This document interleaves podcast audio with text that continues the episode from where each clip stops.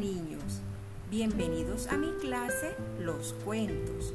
María Magdalena, tu profe de lenguaje, te acompañará a desarrollar tres divertidas estrategias con el objetivo de fortalecer tu competencia lectora y escritora a partir de la lectura de cuentos y de la producción de estos. Pero ¿cuáles son esas estrategias? La primera se llama Cuéntame tu cuento.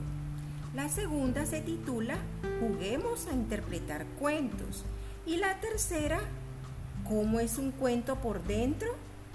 Recuerda, el cuento es un texto narrativo que relata historias que le ocurren a alguien en un lugar y un tiempo determinados.